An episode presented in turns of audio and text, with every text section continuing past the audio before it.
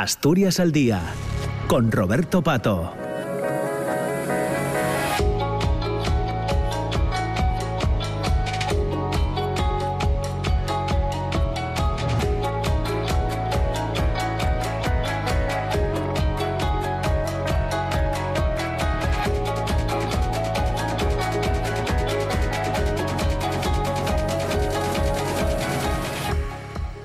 Hola, ¿qué tal? ¿Cómo está? Muy buenos días. Son las 9 de la mañana y dos minutos. Bienvenidas, bienvenidos. Comienza Asturias al día en esta jornada, en este martes 12 de eh, julio con altas temperaturas ya a esta hora de la mañana, en esta ola de calor que se anuncia para hoy y para los eh, próximos días. Ola de calor que casi podemos hacer extensiva a todo, al menos a la política, porque dentro de, unas horas, a las 12 del mediodía, el presidente mm, Pedro Sánchez va a protagonizar su primer debate eh, del Estado de la Nación como presidente y su segundo debate como líder de los eh, socialistas.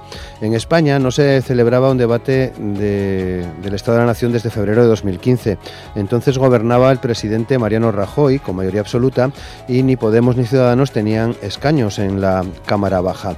Ese fue el año que se celebraron los comicios generales que volvieron a repetirse en 2016. Por norma general, este tipo de debates eh, no se celebra en año electoral o cuando el gobierno de turno acaba de llegar al poder, pero Rajoy tampoco lo convocó. La potestad de convocar este tipo de debate siempre recae en el, Ejecutivo y como les decimos, Mariano Rajoy no lo convocó en 2017 y tampoco en 2018.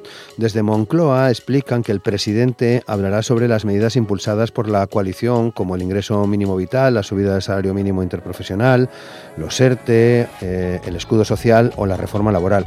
Tal y como confirmaba eh, ayer lunes la portavoz del Gobierno, Isabel Rodríguez, el presidente anunciará medidas económicas y sociales dirigidas a la clase media y trabajadora. Son medidas de respuesta, decía la ministra portavoz, a una situación excepcional con una inflación de dos eh, dígitos, como la registrada en la última semana, cuando el índice de precios se desbocó por encima del 10%, eh, por primera vez en casi cuatro décadas, sumada al propio desgaste de la coalición y a los resultados electorales encadenados por la izquierda en el último año y medio, eh, Sánchez busca un revulsivo para tratar de revalidar su mandato mediante un discurso más ideologizado. En el Partido Popular reiteran que el presidente Sánchez no hace nada por luchar contra la inflación y que su gobierno está profundamente dividido. Esos serán probablemente los ejes sobre los que va a girar la intervención de la portavoz parlamentaria del Partido Popular, Cuca Gamarra, en el debate sobre el Estado de la Nación.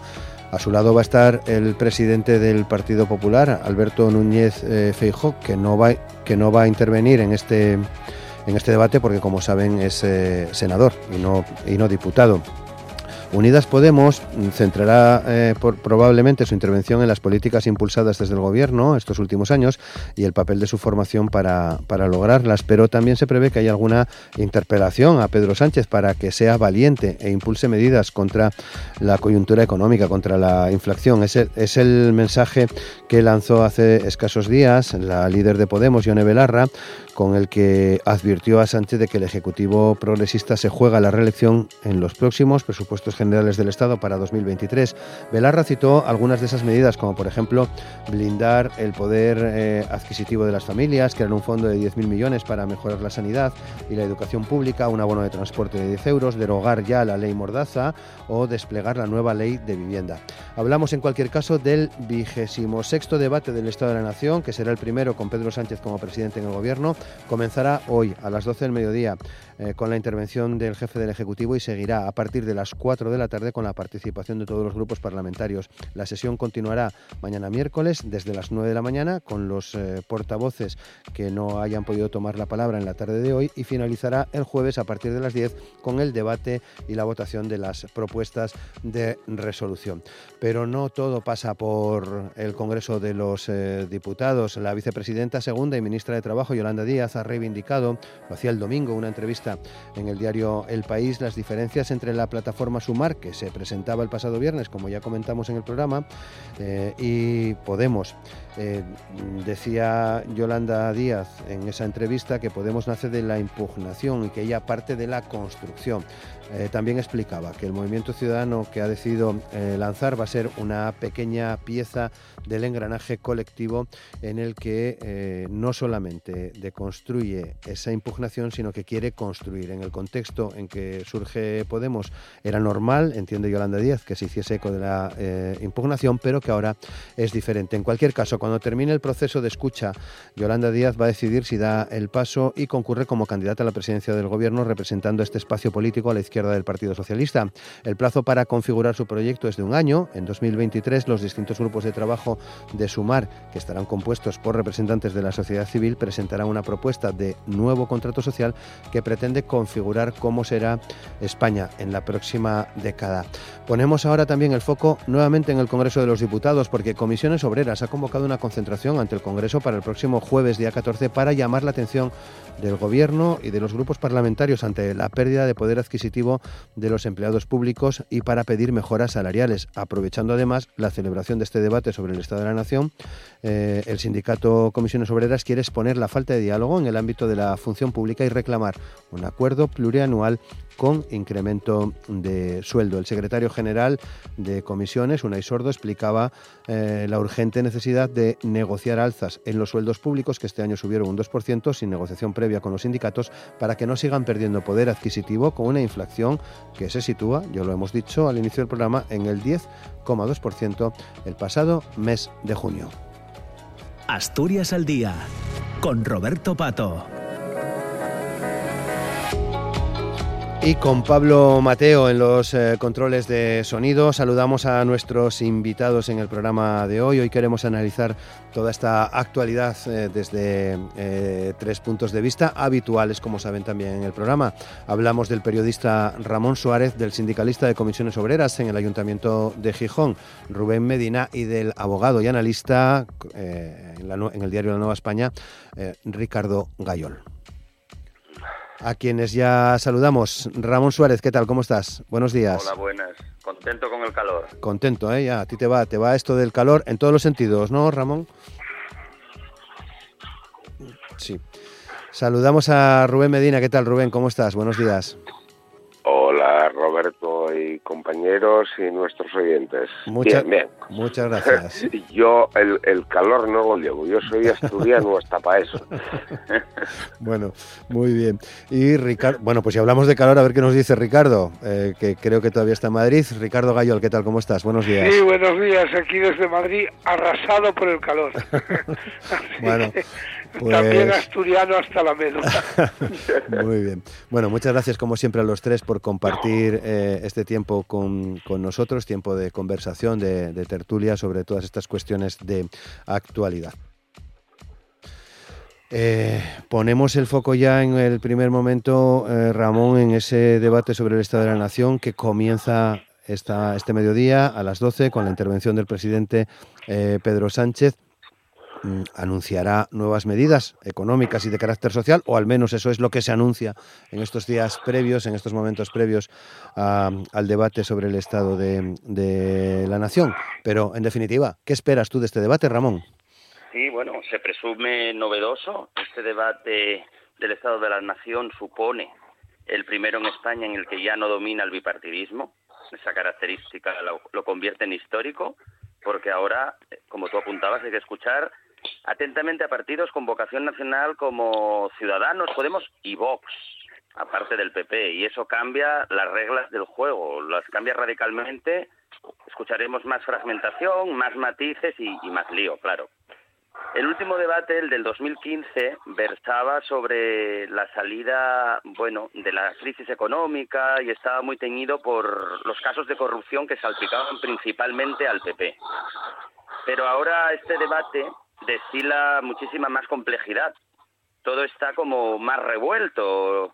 Eh, pues en España han ocurrido también muchísimas cosas. Las consecuencias de la catástrofe natural del volcán de La Palma, el lamentable y engorrosísimo conflicto internacional que ha ocasionado pues la guerra de Ucrania, que a todos nos parte el corazón, y luego todavía pululan las secuelas económicas y psicológicas que ha dejado la pandemia mundial del coronavirus. Entonces, estas eh, circunstancias obligan a Sánchez a mostrarse con más aplomo y entereza que nunca y si quiere resultar efectivo y convincente tendrá que huir de ofrecer una imagen desgastada o desbordada, ¿no? Pedro Sánchez yo le aconsejaría también que no recurra al autobombo con el que afrontó Rajoy el debate de 2015. Lógicamente intentará sacar pecho, porque así muchos asesores se lo han recomendado, con las medidas que muchas de ellas, recordemos, fueron impulsadas por Unidas Podemos, subida del salario mínimo, revalorización de las pensiones o la lucha por unos fondos europeos dignos para reactivar la economía. Pero bueno, espero que no caiga en el triunfalismo. Hay muchas voces de expertos que auguran una nueva crisis económica, así que cuidado con el triunfalismo. Si este gobierno presume de que sus medidas tienen fundamento, esperemos que hable de empleo, de macroeconomía y microeconomía, de leyes que mejoren el funcionamiento de la justicia y me gustaría también que no redundara tanto, tanto, tanto en la transición ecológica que a veces harta. ¿eh? Eso es un debate de fondo, con un largo alcance, pero centrémonos en asuntos más pragmáticos, ofrezcamos pruebas y buenos argumentos a los consumidores, a las empresas, a los trabajadores, a los inversores y a los pensionistas de este país para que podamos respirar tranquilos. Y por último, muy importante, eso sí, que escuchen, que sigan escuchando al activismo social, como por ejemplo a COESPE, al movimiento en lucha por la defensa del sistema público de pensiones, porque han sido los verdaderos artífices con sus análisis de datos y sus manifestaciones por toda España de que se hayan revalorizado mínimamente las pensiones y son los que están denunciando la privatización parcial de las mismas. Así que mm, a ver cómo, cómo se presenta Pedro Sánchez y a ver cómo respira también la oposición, porque yo creo que va a ser bastante interesante. Rubén. Bueno, yo, como siempre, eh, me gusta introducir una nota histórica esto del Estado de la Nación, ¿qué es? Esto del Estado de la Nación, alguien, así a primera vista, puede pensar, dice, bueno, esto es un trasunto del famoso Estado de la Unión, el Estado de la Unión Americana. No, pues curiosamente no es así. Esto viene de mucho más atrás, viene del Estado de la Corona, o sea, viene de Inglaterra, es, es una cosa muy curiosa, pero no solamente en Inglaterra, porque también lo hubo en Alemania. Era, eh, eh, digamos, en enero, todos los años se producía con las monarquías constitucionales, digamos, un discurso de los monarcas, eh, depositantes de la soberanía popular en aquel momento, los monarcas constitucionales, en el que explicaban cuál era, digamos, el, eh, lo que se llamaba el íter legislativo del año. Eso ha ido derivando, eh, se ha transformado en Estados Unidos y nos ha llegado a nosotros.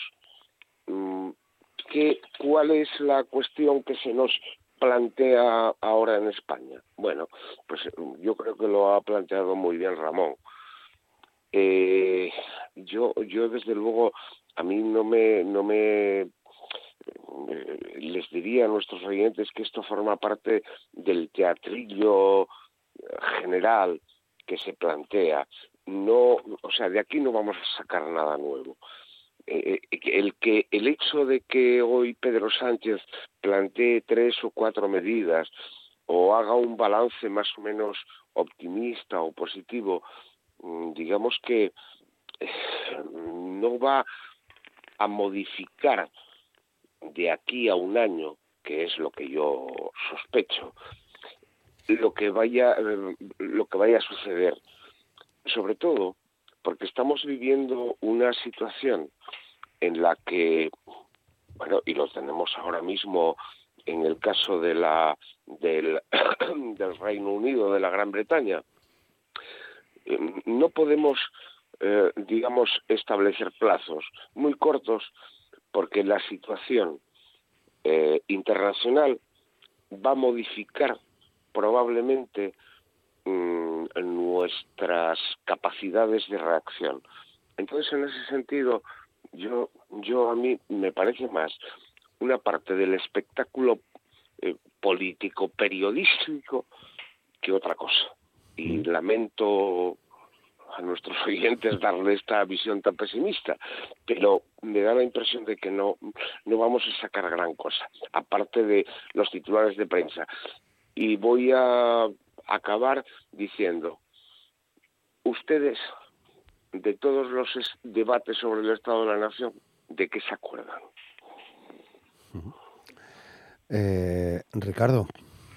Buenos días, he entrado un poquito tarde en la conexión, no, he oído toda tu introducción, Roberto, pero digo por si repito alguna cosa. No, te preocupes. que me disculpen.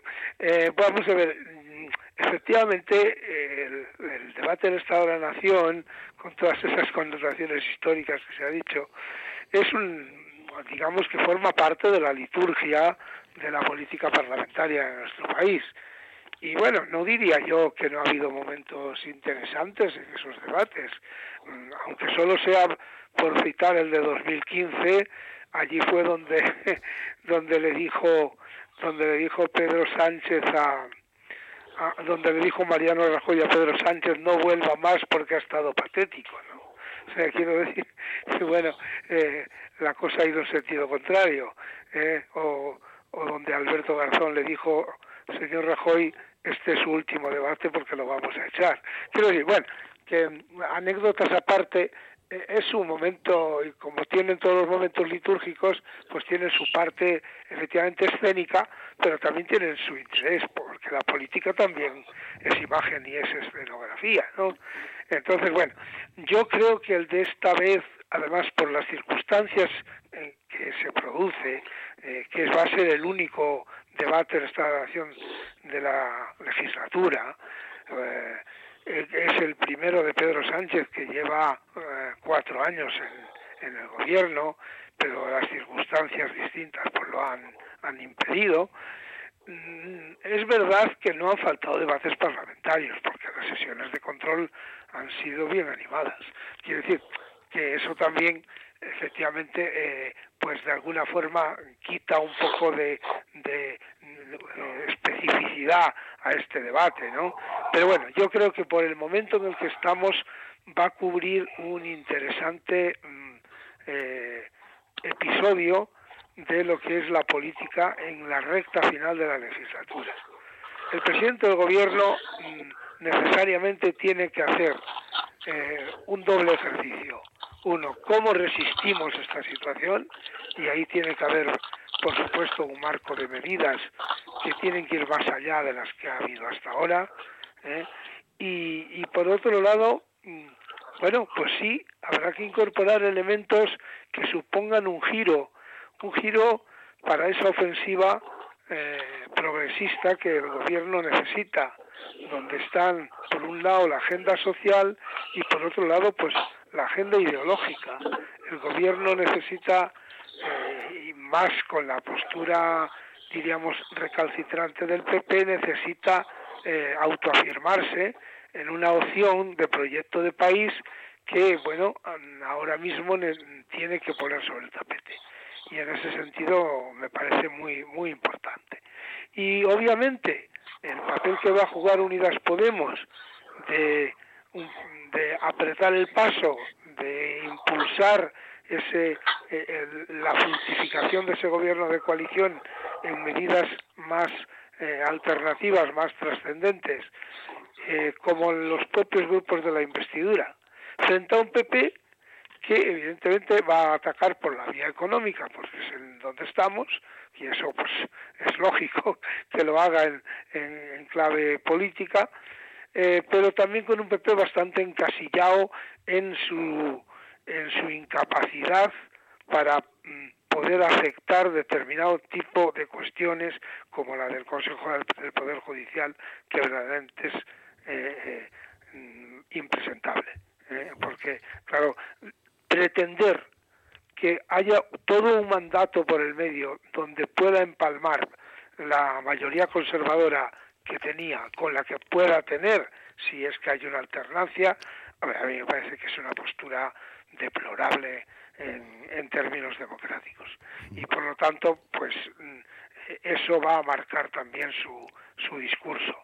Que luego haya eh, electorado que lo compre, pues obviamente siempre va a ocurrir, pero desde luego eso va a ser evidente. Bueno, parece interesante eh, lo que pueda decir Unidas Podemos, Ramón. Eh, en cuanto al giro a la izquierda, por ejemplo, que le piden al, al gobierno, hombre, a mí eso me cansa bastante, porque a Podemos también le vino bien esta coalición para alejarse de ciertos fantasmas comunistas o, vamos a decir bolivarianos con la con la letra pequeña y centrarse también en ofrecer medidas concretas y ser más realistas. Es decir, cuando se presenta, ay, este, esta coalición ha servido para, eh, bueno, ha servido al PSOE, sí, porque eso ya lo llevábamos diciendo aquí nosotros también en tu programa, Roberto, para a lo mejor eh, centrarse más en la socialdemocracia, en, escuchar más a las bases, en escuchar más a los de abajo, pero también ha venido muy bien a Podemos para realmente saber cuando, que cuando se gobierna no es lo mismo que cuando se es un activista o un profesor universitario. Con lo cual, en este sentido, yo eh, también recomendaría a Unidas Podemos que baje los humos y que no se crea como el único representante de la izquierda y que digamos la lectura que yo extraigo es que ha venido bien esta coalición a ambos, al PSOE para que se socialdemocratice y a Podemos para que el pragmatismo y el sentido, digamos, productivo de las medidas eh, lo interiorice mejor. Eh, Rubén, ¿compartes estas apreciaciones? Yo, yo es que cuando, vamos a ver, cuando se utilizan los calificativos de comunista o bolivariano o, radicales, pues yo, yo, yo esas cosas no las entiendo. Vamos a ver, aquí de lo que se trata, no sé, y en términos generales, cuando participas en un gobierno de coalición, no se trata de subvertir ni de apropiarse de los medios de producción, que eso sí sería comunista eso sí sería bolivariano.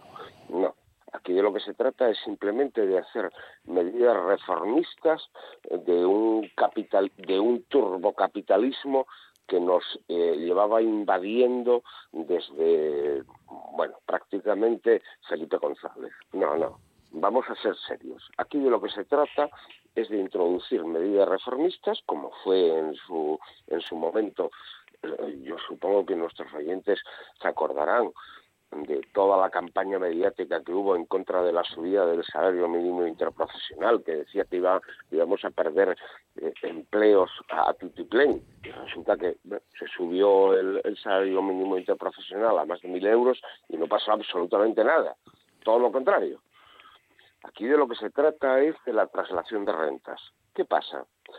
Que claro, el Partido Socialista, y eso se dice pocas veces, tiene dos almas tiene el alma solchaga, que llamo yo, es un término mío, el alma solchaga, el alma neoliberal, y después tiene el alma eh, socialdemócrata, que podríamos eh, reflejar en, en Tapias, por ejemplo.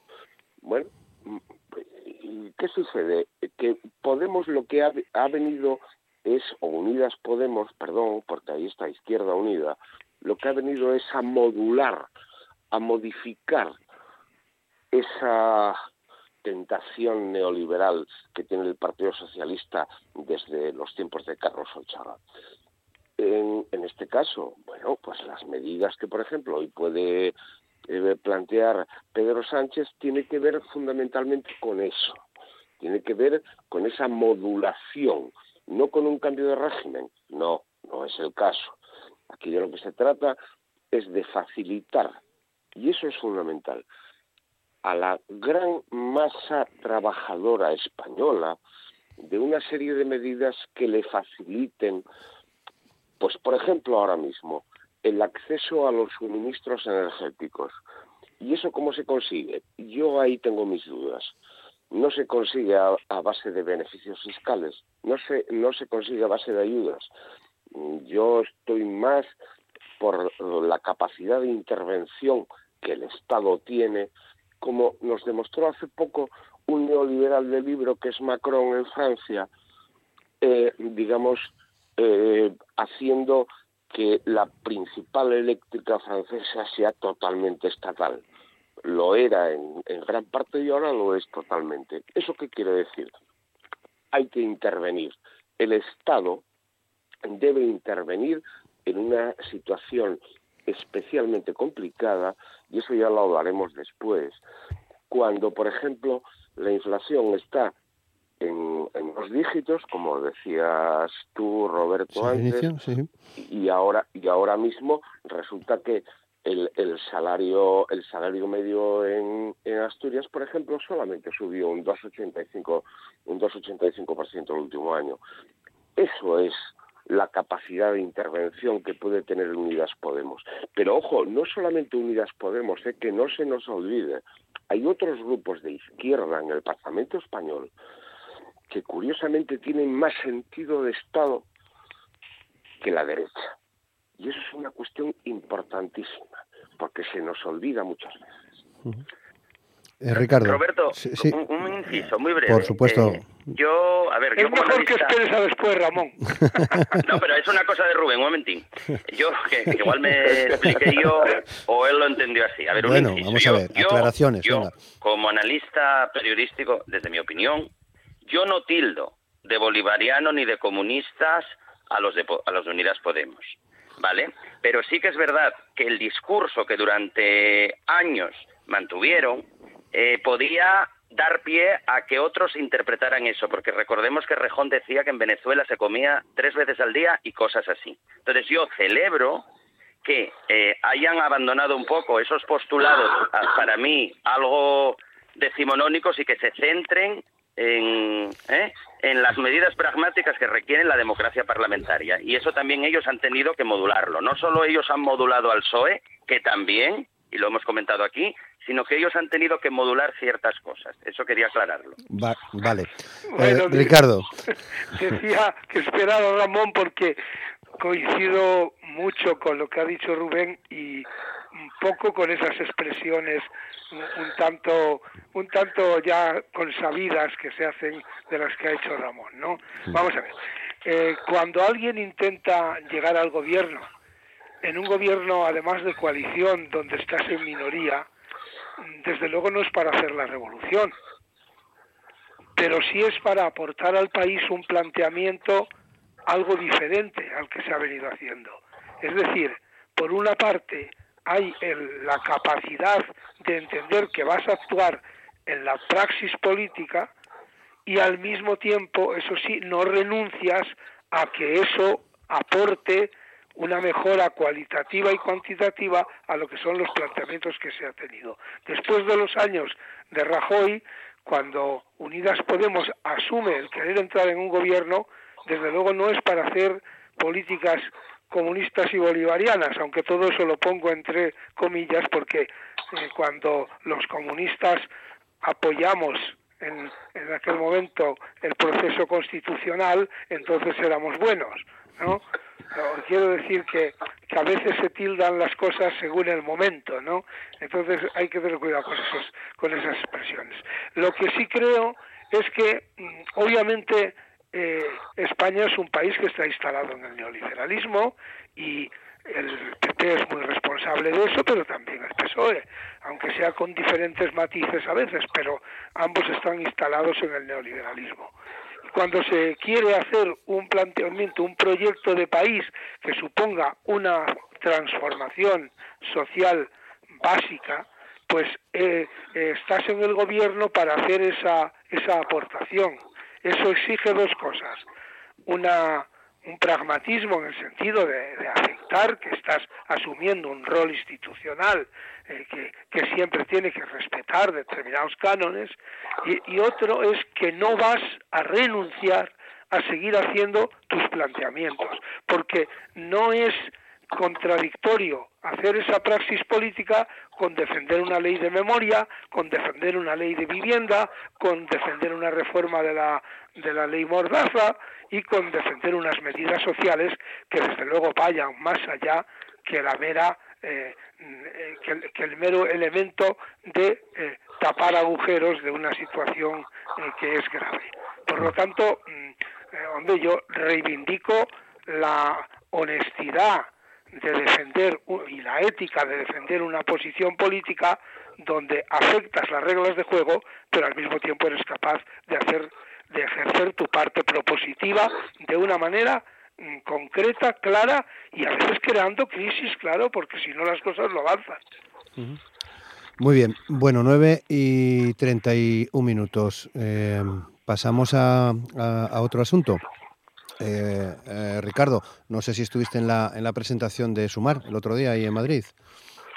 Pues sí, no, no solo estuve en la presentación de Sumar, que además me libré del sol metiéndome allí.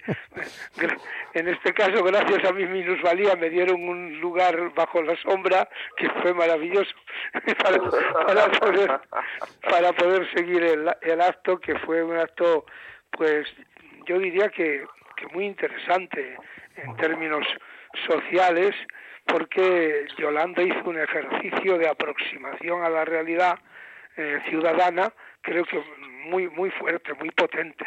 Eh, unas 5.000 personas, eh, hubo unas intervenciones eh, de personas afectadas por distintas problemáticas sociales y luego ella que con su intervención trató de hacer un dibujo mm, creo que lo más realista posible de, esta situación. Bueno, se ha dicho mucho de, de que si esto va contra Podemos, esa, esa mm, dialéctica de que si Podemos era de la impugnación y ella es de la construcción. Yo creo que, que es que los tiempos, desde 2011 que surge el 15M hasta el desarrollo de Podemos y hasta hoy, pues la realidad es diferente. Y efectivamente quizá estamos, hay que marcar que estamos en otro momento y, y a lo mejor ahora hay mimbres para construir y en ese sentido pienso que la, el sumar de Yolanda va en ese, en ese intento de construir. Pero es que no solo estuve en el acto de, del día 8 de julio, estuve ayer también en un acto muy interesante que seguro que a Rubén le suena, que ha sido una, un acto sobre el sistema de cuidados. Y fue un acto organizado por comisiones obreras, eh, la, la, Secretaría de la Mujer Confederal de Comisiones Obreras, también en la, la vicepresidencia de la Comisión de Derechos de la Mujer del Parlamento Europeo y determinados investigadores que apoyaron esta, este estudio. ¿no? Fue un acto extraordinariamente interesante que clausuraron eh, pues ni más ni menos que, que Sordo, eh, Unai Sordo y Yolanda Díaz. Y además, al final del acto tuve el enorme placer de volver a darle un abrazo a Yolanda Díaz, que hacía mucho tiempo que, no la veía, y que estuvo también eh, muy, muy profunda en su intervención, porque no se limitó a ir a clausurar, sino que hizo un apunte interesantísimo sobre todo lo que es el nuevo sistema de cuidados, que me parece, y asimismo también la intervención de UNAI, eh, fueron muy interesantes en este sentido y creo que es abrir un camino que realmente tenemos que recorrer. Eh, em, eh, Rubén. Eh, bueno, yo, vamos a ver, como siempre, pongo las cosas en, en la nevera. Eso ya me lo oyeron los oyentes más de una ocasión.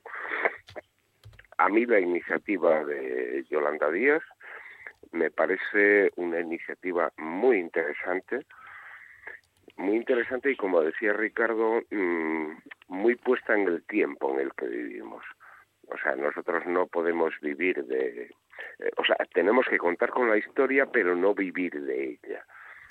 ¿Y a qué me refiero? Vamos a ver. Y voy a poner un, aparentemente un contraejemplo. A mí la, la, jugada de, porque se puede llamar así, ¿no? La jugada de Yolanda Díaz me recuerda muchísimo a las jugadas de un líder comunista italiano que se llamaba Enrico Berlinguer, eh, que fue, a nosotros nos quedó ahora como, digamos, como el paradigma del eurocomunismo, ¿no? Eh, ¿Qué planteaba Berlinguer? ¿Qué plantea eh, Yolanda Díaz? Plantea los problemas de las personas y cómo, como un movimiento reformista, reformista del capitalismo, transformador del capitalismo, se pueden llegar a conseguir determinadas metas. Aquí no se trata, insisto, como decía antes, de la apropiación de los medios de producción. No. Aquí de lo que se trata fundamentalmente es del reparto de rentas. Y eso, Yolanda Díaz que lo dice de una manera mucho más elegante que yo, mucho más elegante no, probablemente mucho más cercano a la gente, porque yo cuando hablo del reparto de rentas, probablemente muchos oyentes nuestros pueden decir, pero bueno, ¿de qué habla este chaval? No, de lo que se trata fundamentalmente es que no puede ser que los que nos suministran de una manera oligopólica eh, las fuentes de las fuentes de energía se repartan de una forma indecente los beneficios de nuestros sacrificios. Y eso es algo que tiene muy claro Yolanda. Y voy a poner un ejemplo. Estos días nos enteramos que, la, que alguien tan sumamente eh, digamos, vinculado a los poderes, como la, la Comisión del, del Mercado de la Competencia, les ha puesto una multa de 250 millones de euros, o sea que es una minucia, a seis grandes constructoras españolas por repartirse, eh, digamos, las eh, obras públicas españolas durante 25 años. Repito, 25 años, 250 millones de euros. Claro, cuando uno lee que, por ejemplo, la Unión Europea sanciona a Google con 5.000 millones de euros por ejercer un monopolio, dices, bueno, pues, ¿cómo cuadra una cosa con otra? ¿A dónde quiero ir a parar? nosotros vivimos una especie de capitalismo pequeño de mercado y España, ojo, es la décima potencia eh, económica internacional, la décima, la decimotercera, si nos fijamos que hasta México nos, nos supera. ¿A dónde quiero ir a parar? No puede ser que tantos suframos lo que aquellos que se reparten entre sí sus, los beneficios que tantos suframos tanto. Y eso tiene que cambiar. Y en eso está Yolanda Díaz. Mm. O espero que esté. Mm. Eh, Ramón, tu visión de, de... Sí, de acuerdo, de acuerdo en general con los compañeros. Yolanda Díaz inauguró hace tiempo la dialéctica en positivo y constructiva y en su andadura política es innegable que ha conseguido más pactos que nadie, que nadie, perdón, con los distintos agentes sociales, empresarios incluidos, ¿eh? planes de igualdad de género, de salarios, en fin. Nadie puede negar que Yolanda Díaz se ha labrado un estilo propio y muy reconocible y en política esa cualidad unida a una buena retórica y a una imagen agradable, eh, simpática, accesible, en política eso se denomina carisma. Y un carisma que necesitamos, no el carisma a cara de perro, ¿vale? Yolanda Díaz ah, aglutina en sí misma dosis eh, también de, capacidad, de, liderazgo. Pero un liderazgo, como ella se ha encargado de enfatizar, pues muy alejado de los debates crispados, de la cultura de la queja y la protesta permanente. Ella es verdad que sabe refutar muy bien los ataques de la oposición, no sea milana, defiende sus posturas con contundencia y, bueno, es que Yolanda se ha fraguado sabiendo escuchar a toda la sociedad, a sindicatos, trabajadores y empresarios. Y ahí radica su principal valor, en esa transversalidad. Es capaz de, bueno, de desvincularse un poco de su etiqueta de comunista al uso, ¿vale? Y hablar con todo el mundo libre de prejuicios. Y eso se nota no se pierde no se pierden disquisiciones obsoletas o absurdas y evidentemente sus principios se ve que, que no están reñidos con el pragmatismo que requiere la, la democracia parlamentaria. Así que yo creo que puede construir no solo una plataforma, sino un nuevo estilo que ya inició de hacer política, una nueva manera de abordar eh, más, más dialogante, más constructiva los problemas y, y, ella sabe que su misión yo creo que es que para prosperar hay que aunar voluntades y huir del sectarismo y del dogmatismo en el que a veces cae o se instala la, izquierda con cierta necedad y, y, entonces evitan acuerdos. Yo creo que ella ha venido aquí, por eso ha elegido quizás ese nombre, Sumar, que me parece muy bonito y me parece muy apropiado, porque lo que quiere es construir y no, y no sectarizar. Eh, claro, a veces los tiempos de la política coinciden con los del periodismo, la mayoría de las veces seguramente no. Eh, Ricardo, me refiero con esto a, ¿será candidata? ¿Será cabeza de lista? Bueno, sí, yo creo que... Parece claro, ¿no? Pero... El proceso que se abre es un proceso de escucha, como ella muy bien ha dicho. Eh, claro, mucha gente eh, la tilda, y bueno, yo alguna vez hasta he escrito algo sobre eso, de que va lenta, ¿no? Eh, pero claro, mm, yo creo que Yolanda, en eso coincido bastante con lo que indicaba también Ramón, eh, Yolanda quiere madurar, es, decir, quiere ser una líder madura cuando llegue el proceso mm, directamente electoral, ¿no? Y su maduración como líder, mm, para ella creo que requiere es, ese proceso de escucha, de recorrido, ha, dicho que va a recorrer toda España para, para oír a, los distintos colectivos, a, a, toda la realidad social. ¿eh? Y entonces mm, es un paso previo. Eh, la previsión que tiene el equipo de Yolanda es que para Navidad pueda surgir ya el lanzamiento de lo que llamaríamos la candidatura para las generales. Que además eso sí que tiene ya una composición compleja porque va a haber que coordinar con los partidos políticos del entorno, los que están eh, en la clave de darle el apoyo a, su, a su alternativa, pues la cuestión municipal y autonómica, que no va a encabezar ella, pero que con la que se tiene necesariamente que coordinar.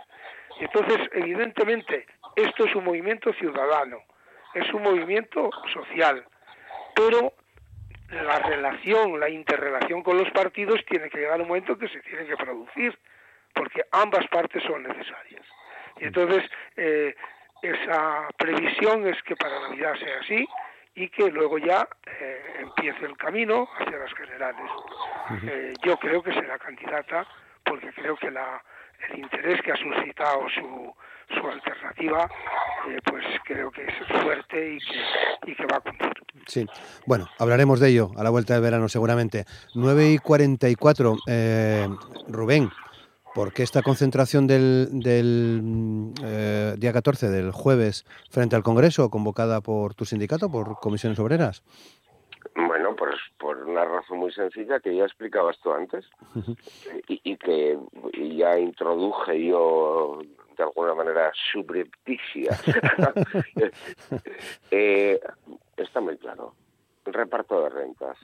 O sea, no tiene ningún sentido que ahora mismo estemos, eh, vamos a ver, en los empleados públicos, y cuando hablamos de empleados públicos no estamos hablando de los del manguito, no estamos hablando de, de los funcionarios a los que se refería Mariano, Mariano José de Larra en el siglo XIX, eh, funcionarios públicos. No, no muy cariñosamente, ¿no? Eh, no, efectivamente, vuelvo usted mañana, efectivamente.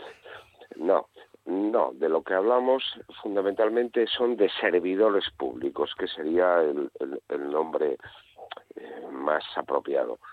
Eh, lo que no tiene ningún sentido es que, eh, por ejemplo, y eso lo digo por, por conocimiento propio, a nosotros se nos, se nos quitó, y eso es una fórmula, una fórmula neoliberal, se nos quitó la indexación, explicamos a nuestros oyentes, ¿qué es la indexación?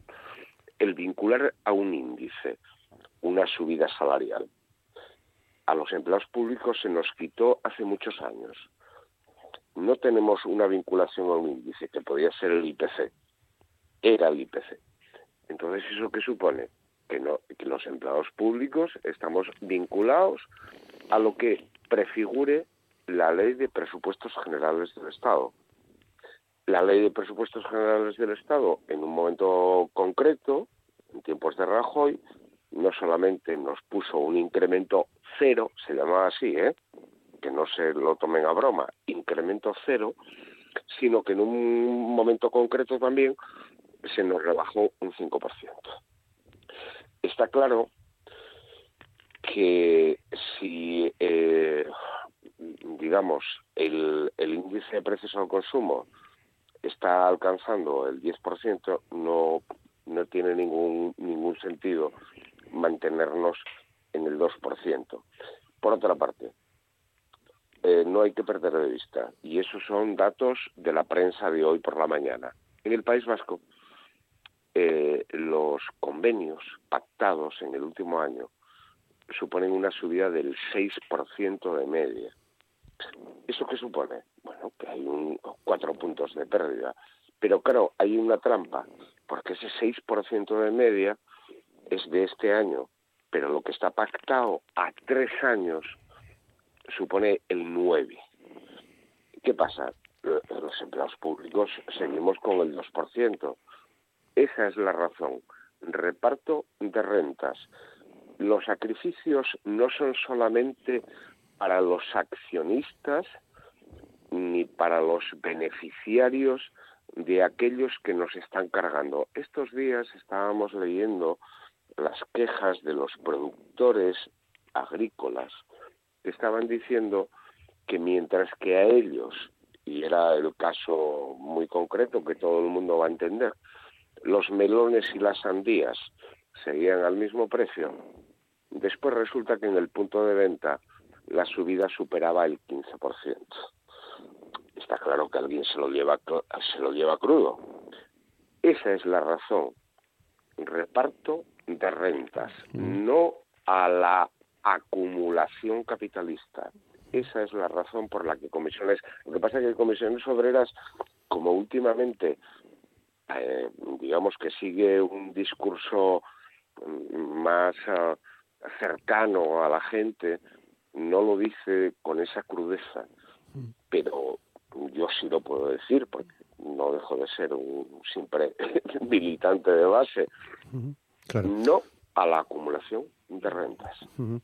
Eh, bueno, quería enlazar esto porque lo comentamos ayer en el, en el programa y puede que la semana pasada también, ya eh, se me escapa un poco. Eh, salario conflicto, ¿no? que es una, una de las eh, eh, movilizaciones que protagoniza Comisiones y, UGT, y también ese anuncio de otoño caliente, Ricardo, que en este caso recuerda otros tiempos en los que hablábamos mucho en verano de el otoño será caliente, vuelve esa, esa figura, ¿no?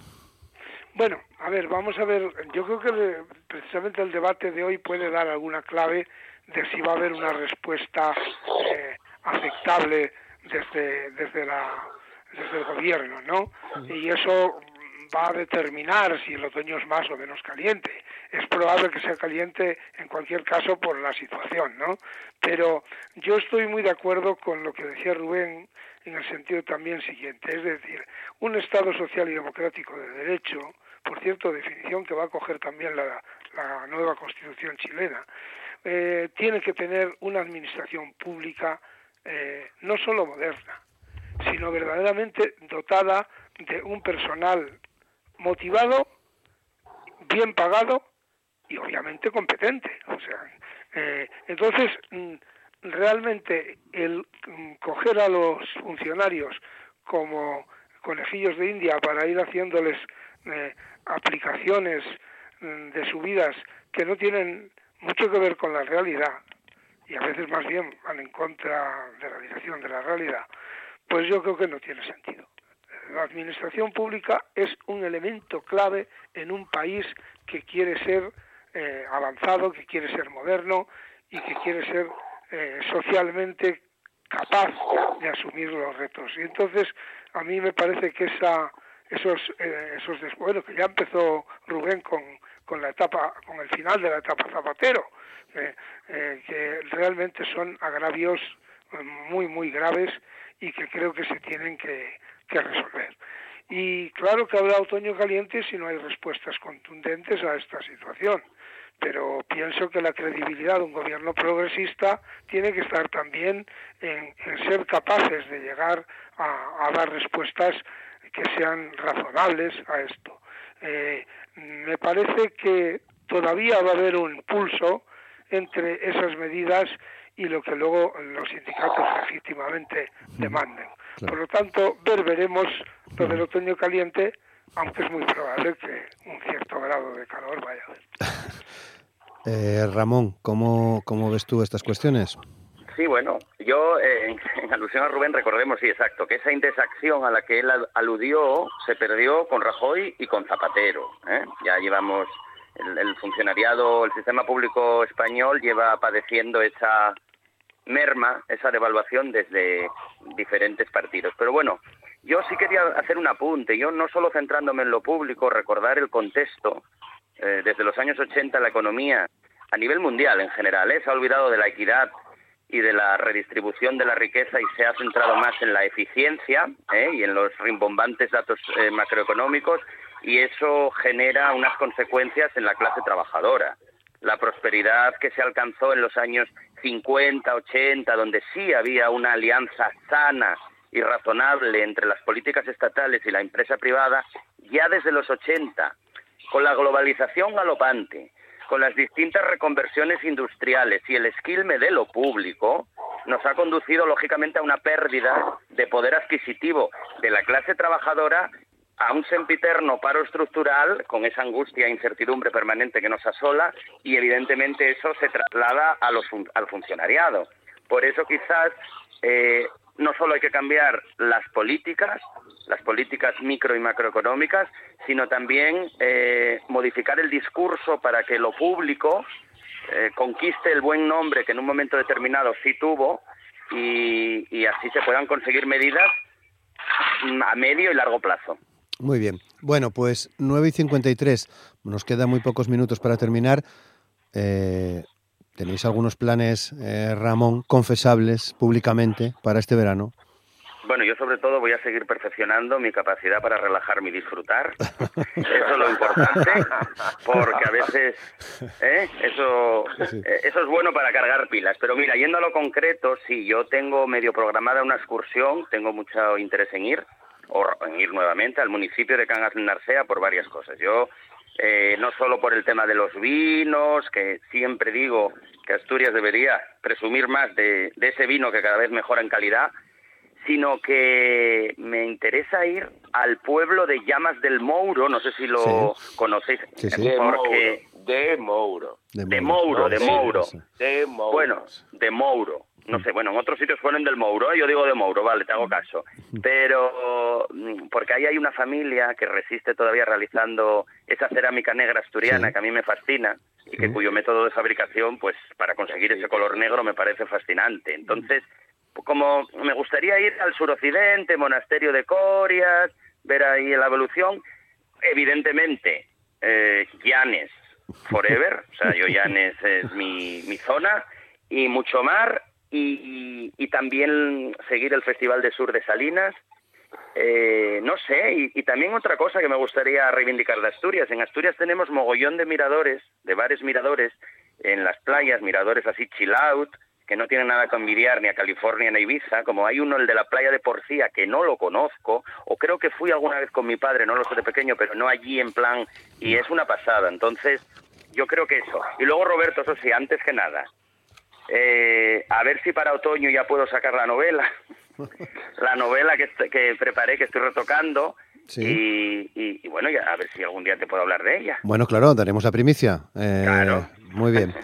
Eh, Rubén, ¿qué planes tienes no, tú? Mira, no, la verdad es que no tengo ningún plan, pero sí me presta escuchar a Ramón hablar de Asturias. Y hablar de Asturias porque hubo un momento en el que, digamos, eso que llamábamos la, gente aspiracional, lo que pensaba era en, ir al Caribe hmm.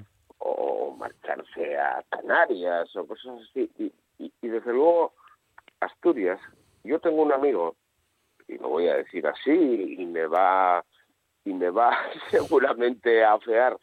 Yo tengo un amigo que está descubriendo España. Es un amigo que trabaja en una empresa pública de Gijón y que coge el coche con su mujer y que recorre España. Eh, eso yo lo hice hace 20 años con, con mi mujer. No, no teníamos de aquella un crío. Y a mí me parece fundamental. Me parece fundamental. Y la vuelta a Asturias, yo Asturias lo que pasa es que lo recorrí, ya soy muy viejo, y, la recorrí, por eso me acordaba de lo de Llamas de Mouro. Eh, vamos a ver, no tengo ningún plan. Que ya es un plan voy en sí mismo. Por, voy a moverme, no, voy a moverme por Asturias, lo que pueda, lo que me deje mi tiempo, el cuidado de mis mayores, y bueno, y quiero aprovechar hoy para decir que mi hijo hoy cumple 21 años. Pues felicidades. que es una cosa. ¿Cómo se llama? ¿Cómo se llama tu hijo, Rubén? Mi hijo se llama Noé, como el del arca. Muy bien, Porque pues hay que explicarlo. Digo lo de Noel como el del arca porque muchos lo llaman Noel. Ah, no, no, no, Noé, Noé. como el del arca. Pues felicidades para Noé. Claro que sí. Y Ricardo, Pues mira, yo no sé si es por- con el agobio del calor, mi pasión este verano es disfrutar a tope de Asturias. claro. Ya sé que España en su conjunto y Portugal son maravillas para visitar, pero yo este año necesito disfrutar a tope de Asturias y básicamente en dos aspectos. Uno, bueno, descansar, ver a los amigos y esto que bueno que, que ahora en el verano lo puedo hacer con una cierta profundidad ¿eh?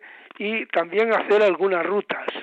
Y ya que Ramón citaba a Porfía, pues voy a decir que este año me toca hacer la ruta Porfía Tapia. ¡Hala! ¡Qué guapo! Y la haré, la haré a, a finales de agosto, principios de, de septiembre. Por lo tanto, quiero decir que no, no es un plan que digamos así muy de, de venta de marketing, pero para mí a mí me parece Muy maravilloso. guapo, claro, claro que sí.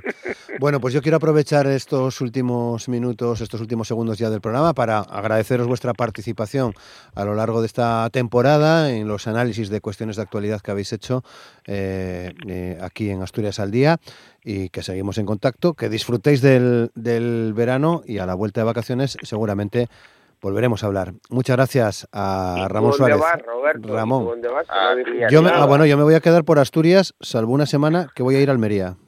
Ah, O sea que- Almería, buen sitio. Ya. Eh, Cabo de sitio. Exactamente, ¿eh? exactamente, a una zona minera antigua, a una zona minera de Almería, Caray, Ah. ¿eh? Antigua es- zona minera, de la que podríamos hablar un día, en Rodalquilar, por ejemplo. Bueno, Bueno, lo dicho. Os lo cuento a la vuelta, ¿vale? Ramón, Muy bien. Rubén y Ricardo, muchas gracias. un abrazo a Un todos. Un placer. abrazo muy fuerte para todos. Gracias y a todos ustedes. Mañana más en RPA Asturias al Día. Gracias, feliz jornada. Hasta mañana.